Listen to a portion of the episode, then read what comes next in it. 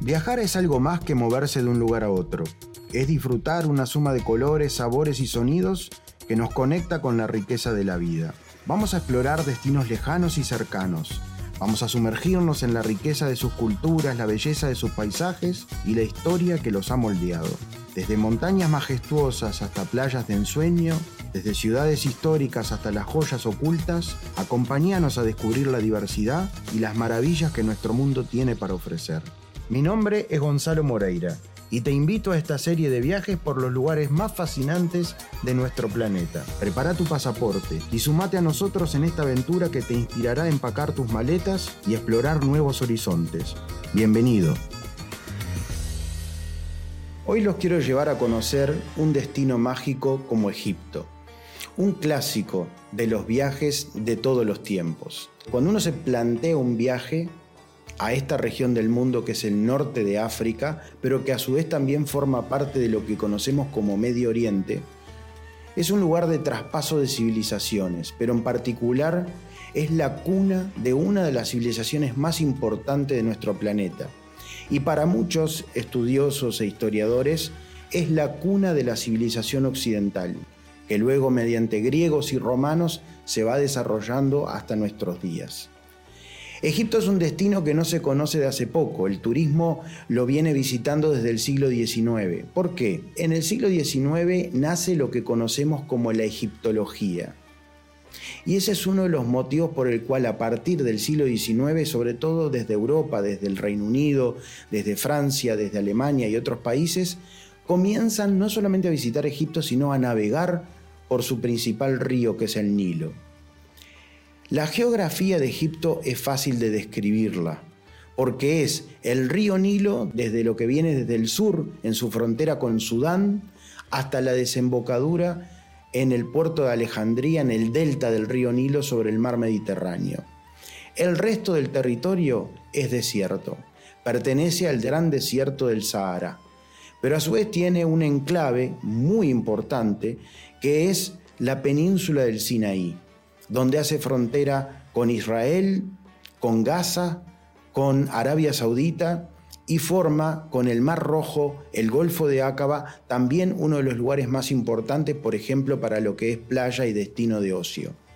Nuestra propuesta incluye una doble estadía en el Cairo y a su vez doble crucero. ¿Cómo doble estadía? Bueno, el Cairo es la capital de Egipto. Es una ciudad muy populosa, ya supera los más de 20 millones de habitantes. Y está sobre el río Nilo y se fue desarrollando sobre todo en el siglo XX y ni que hablar ahora en el siglo XXI. Incluso las nuevas autoridades están pensando en realizar una nueva capital que va a estar al norte del Cairo para un poco tratar de sacar este, gente hacia otros lugares. Pero sin duda lo que uno va a ver a Egipto es su gran monumentalidad. Y es lo que lo diferencia de otros destinos del propio Mediterráneo, como en Europa u otros lugares, donde te dicen, acá hubo, acá había, pero no te dicen como en Egipto, acá lo tenés. Y esto es muy importante tener en cuenta. Desde que a fines del siglo XVIII a Napoleón se le ocurrió venir a Egipto para conquistarlo, pero trajo en un barco muy importante cientos de científicos a tratar de descifrar y descubrir uno de los misterios más grandes de la civilización, que era precisamente la época de los grandes faraones. En ese momento, 1799-98, vino Napoleón, vinieron los franceses y descubrieron después de un tiempo una famosa piedra que se llama la piedra Rosetta. Esa piedra roseta fue descifrada por un francés que se llamó Jean-François Champollion a mitad del siglo XIX y se considera que en ese momento comienza la era de la egiptología. ¿Qué es lo que pasó? Todos los jeroglíficos de los grandes monumentos que se iban descubriendo, que se iban excavando, que se iba sacando la arena, comenzaron a darnos señales, a contarnos sobre matemáticas, sobre astronomía, sobre astrología. Y ahí vino una fascinación por Egipto y es el nacimiento de la egiptología. Cuando uno organiza un viaje por Egipto, tiene tres etapas históricas que va a ir descubriendo de a poco. La primera, el Egipto antiguo, la época del imperio antiguo, aproximadamente unos 3.000 años antes de Cristo, donde lo que tenemos es la antigua necrópolis de esa historia, que es las pirámides de Giza, Keops, Kefren y Miquerinos. Estas tres pirámides de estos tres grandes faraones fueron del imperio antiguo. De la ciudad no queda nada, queda esta parte. Además se le agrega la esfinge. Después de eso, vamos a la segunda gran etapa de la historia de Egipto y quizás la más famosa, la más este, fructífera en todos los sentidos, que fue la época donde trasladaron la capital a la antigua Tebas, lo que hoy conocemos como Luxor. Esa capital, la antigua Tebas, dominó no solamente el norte de África, sino también todo Medio Oriente. Hay una famosa batalla que le ganan a los hititas, los primeros habitantes de la meseta Anatolio, muchos siglos antes de que los turcos vinieran hacia Asia Menor. En ese momento entonces Ramsés II, el gran, el gran faraón de todos los tiempos, desarrolla Egipto y a su vez desarrolla la gran capital. Y eso es lo que nosotros vamos a ver al inicio de nuestro crucero por el Nilo, cuando vemos los templos de Luxor y Karnak y por otro lado la gran necrópolis, donde está el Valle de los Reyes. La tercera etapa es la que conocemos cuando ya Egipto cae en manos de Alejandro Magno, siglo III y siglo IV antes de Cristo. El tema es que cuando muere Alejandro Magno, se desintegra el imperio que él había creado y sus antiguos generales toman el poder en cada región. Así es que nace la era ptolomeica. Es la era que va desde el siglo III antes de Cristo hasta que cae con los romanos en el siglo I después de Cristo. Incluso conocemos a la última Ptolomeica, Cleopatra, además de conocer Ptolomeo porque era el nombre del general.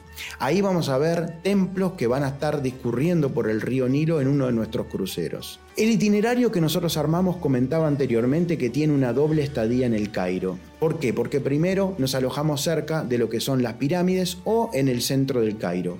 Visitamos Giza, visitamos la antigua capital del imperio antiguo que se llamaba Memphis, donde está la pirámide escalonada de Saqqara, digamos la primera, cuando muchas veces uno escucha comentarios que las pirámides, que lo hicieron los extraterrestres, que no sé qué historia, tomen en cuenta que antes de llegar a la perfección de las tres pirámides que son famosas y que son una de las siete maravillas antiguas de la humanidad, se hicieron decenas de pirámides que no salieron bien, que están torcidas, que tienen la punta mocha, que están mal.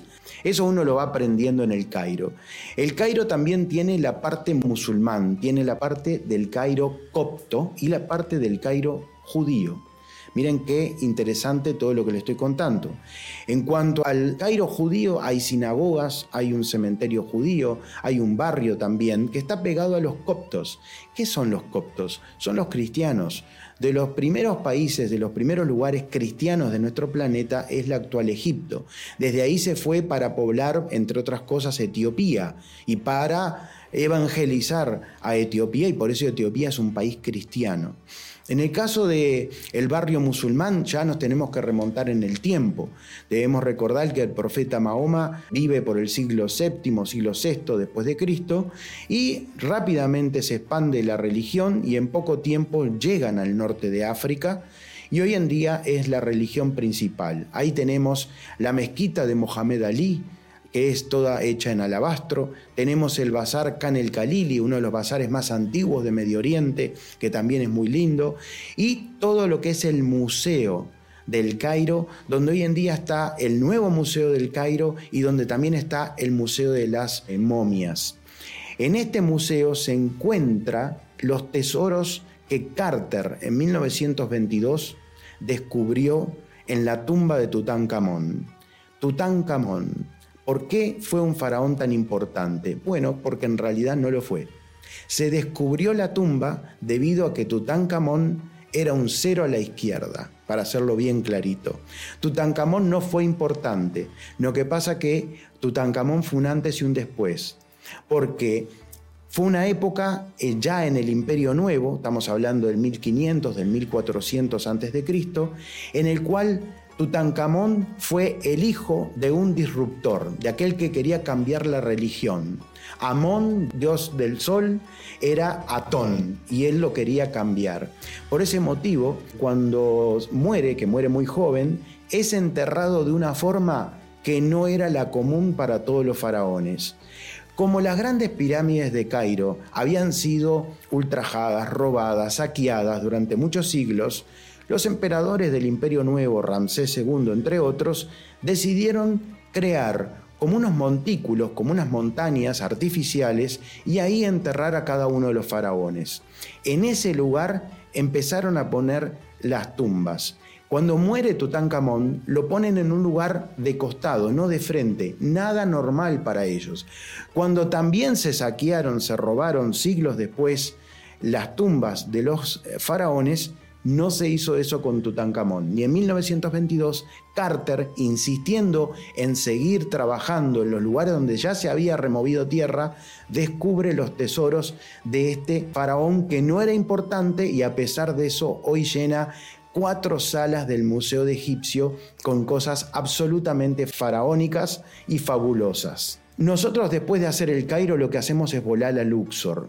Como es un lugar que tiene mucho para ver, lo que hacemos es alojarnos en un hotel frente al río Nilo para poder descubrir los dos grandes templos de esa época que eran Luxor y Karnak y al otro día tranquilamente todo lo que es el Valle de los Reyes y de las Reinas, que es la necrópolis de la antigua Tebas. Esto es importante tener en cuenta.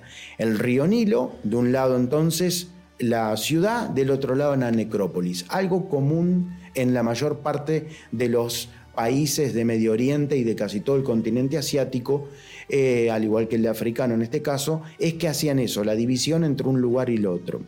Lo que es Luxor y Karnak son alucinantes. Recordemos que uno de los obeliscos de Luxor fue el que los franceses se llevaron prestado y está hoy en día iniciando la famosa avenida Champs-Élysées en París. El otro se encuentra ahí directamente. Luego había una avenida muy linda que la unía con los templos de Karnak.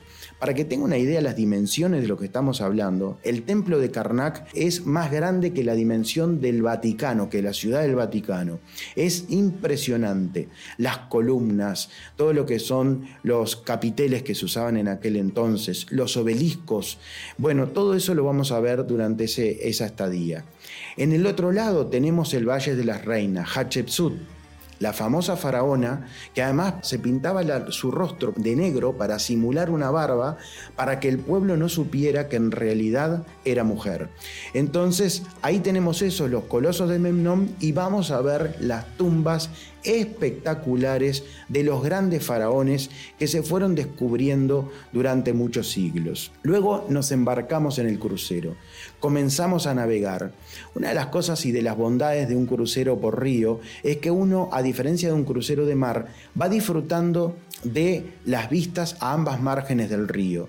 Y en este caso es muy particular porque tenemos una franja pequeña verde donde hay gente viviendo, donde hay mezquitas, donde hay madrazas, donde hay pueblos, y enseguida ya viene el desierto o las montañas rocosas. Esas son las características de la navegación. Al navegar río arriba, primero se llega al templo de Edfu y luego Comombo. Estos templos son muy interesantes porque ya son de la era ptolomeica. Recordemos que estoy hablando de la era que fue Egipto conquistado por Alejandro Magno. Entonces, muy interesante y muy inteligente por parte de los macedonios y de los griegos es realizar un sincretismo entre las religiones de los griegos, de los macedonios y de los egipcios cosa de no cambiarle a la población local del día a la noche completamente su religión. Entonces ya vemos en la arquitectura y en los lugares una mezcla entre ambas culturas. Posteriormente llegamos a Asuán, una de las ciudades más interesantes, más lindas que nos ofrece nuestro itinerario, sobre todo porque nos vamos a alojar en un hotel maravilloso, se llama el Old Cataract. ¿Por qué es tan famoso este hotel? Por varios motivos. Primero, en este hotel se han filmado películas, se han eh, rodado series, pero lo más importante es lo que se ha escrito. Ahí fue donde Agatha Christie escribió Muerte en el Nilo, en el Hotel Old Cataract. Y en los salones principales de los restaurantes del lugar fue donde presenciaba Aga Khan y fue donde el director David Lynn visitó a un actor egipcio que lo quería transformar en un actor internacional y le dio partícipe en una de las películas más famosas de la historia, que era Lorenz de Arabia, y el señor se llamaba Omar Sharif. Este lugar es, maravilloso. Acá vamos a navegar en las falucas, las típicas embarcaciones de los egipcios. Vamos a ir al lomo de dromedarios y de camellos hacia un pueblo nubio. Los nubios, miren, es interesantísimo. La mayoría de ellos tienen tez bastante oscura y tienen unos ojos celestes muy, pero muy profundos, con características únicas. No hablan el árabe. Los nubios vienen del centro de África. Hay nubios también en su hay nubios también en Etiopía. Por lo tanto, es interesante esta otra cultura que vamos a conocer. Pero sin duda, la joya de la corona en cuanto a los templos, más que Karnak, más que Luxor, más que las pirámides de Giza, es los templos de Abu Simbel. Y nosotros lo vamos a hacer de una forma muy particular. Vamos a ir navegando por el lago Nasser. ¿Qué es el lago Nasser? El lago que se formó a posteriori de que se creara la represa de Asuán, en su momento la represa más importante y más grande del mundo. ¿Y por qué fue tan importante? Porque para crear la represa, en esos momentos, de un punto de vista geopolítico, en plena Guerra Fría, fue cuando Egipto nacionaliza el canal de Suez el canal que permite que los barcos puedan navegar entre el mar Mediterráneo y el Océano Índico sin tener que dar la vuelta a todo el continente africano. Por lo tanto, esa nacionalización y con ese dinero se termina construyendo la represa Asuán.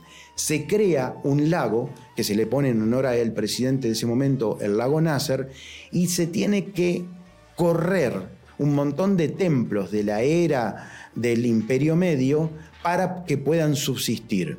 Ahí es donde nosotros vamos a ver los increíbles templos de Abu Simbel, pero navegando en un crucero por el lago Nasser no por el día, nada, sino navegando en un crucero. Vamos a llegar a lugares increíbles en el medio del desierto, donde no hay absolutamente más nada que ese templo, donde se conservan colores de frescos realizados en el 1500 y en el 1400 antes de Cristo y están los colores vivos hasta el día de hoy. Y luego se va llegando. Miren, es tan bien como lo arman los cruceros que arman. Ponen música de The Evangelis y va llegando el barco hacia el templo. Ustedes van viendo lo que es las caras y, y los monumentos de lo que es Ramsés II y de su hermosa y famosa también esposa que era Nefertari. Y ahí en ese momento se llega y luego se participa la noche de un espectáculo de luz y sonido que es realmente increíble en ese mismo lugar, en los templos de Abu Simbel. De esa manera nosotros terminamos de lo que es nuestro itinerario por Egipto, haciendo el Cairo, haciendo el crucero por el río Nilo, el crucero por el lago Nasser, la estadía en Luxor y también la estadía en Asuán. Egipto es uno de los destinos más fascinantes del planeta, porque combina historia con monumentalidad y con muy buenos servicios. También les quiero contar de Jordania, un itinerario ideal para combinar con Egipto, por ejemplo. Jordania es mucho más que Petra, es uno de los países ubicado en la península arábiga, en Medio Oriente, y que cuenta con una historia muy particular. La ruta que va desde el norte al sur de Jordania es una ruta que fue utilizada durante muchos siglos y eso fue dando lugar a que muchas civilizaciones cruzaran por estos lugares y hayan dejado su huella.